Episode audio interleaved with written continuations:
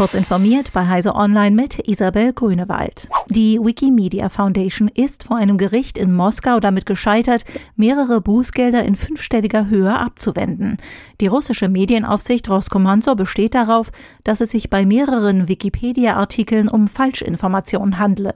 Wie die Wikimedia Foundation mitteilt, soll sie umgerechnet ca. 80.000 Euro bezahlen.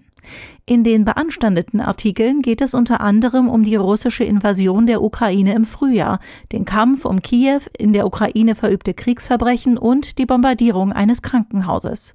Die Strafen stützen sich auf neue Gesetze, die noch im Frühjahr erlassen wurden und die Verbreitung von Informationen untersagen, die den Interessen des russischen Staates zuwiderlaufen.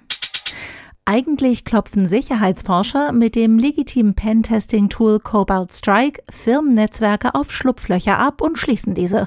Doch Angreifer nutzen es auch für ihre Zwecke und setzen sich darüber in Netzwerken fest. Das sollen Admins nun dank von Google öffentlich zur Verfügung gestellter Erkennungsregeln besser feststellen können.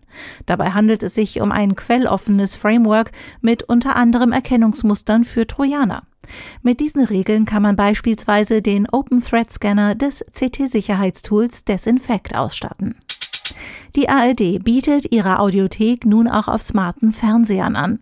Nutzerinnen und Nutzer können damit auf dem Smart TV mehr als 60 öffentlich-rechtliche Hörfunksender sowie andere Audioformate abrufen. Dazu gehören laut ARD unter anderem Hörspiele und Podcasts. Bislang war die ARD Audiothek als App für Mobilgeräte sowie als Browserversion abrufbar. Auf dem Smart TV wird man die Audiothek nicht als App, sondern über HBBTV aufrufen. Dazu drückt man auf den roten Knopf der Fernbedienung, während ein ARD-Programm auf dem Fernseher läuft. Das Weltraumteleskop James Webb hat die Atmosphäre eines Exoplaneten in bislang unerreichter Detailtiefe analysiert. Gefunden hat das Instrument bei dem Himmelskörper mit der Bezeichnung WASP 39b unter anderem Wasser, Schwefeldioxid, Kohlenstoffmonoxid, Natrium und Kalium. Damit habe das Weltraumteleskop gezeigt, dass es ein ganzes Menü an Atomen, Molekülen und sogar Spuren chemischer Prozesse sowie Wolken auf weit entfernten Exoplaneten analysieren kann, erklärt das Forschungsteam. Der etwa 700 Lichtjahre entfernte Himmelskörper ist ein wichtiges Trainingsobjekt für das Weltraumteleskop. Dort war nach der Inbetriebnahme Kohlenstoffdioxid nachgewiesen worden. Diese und weitere aktuelle Nachrichten finden Sie ausführlich auf heise.de.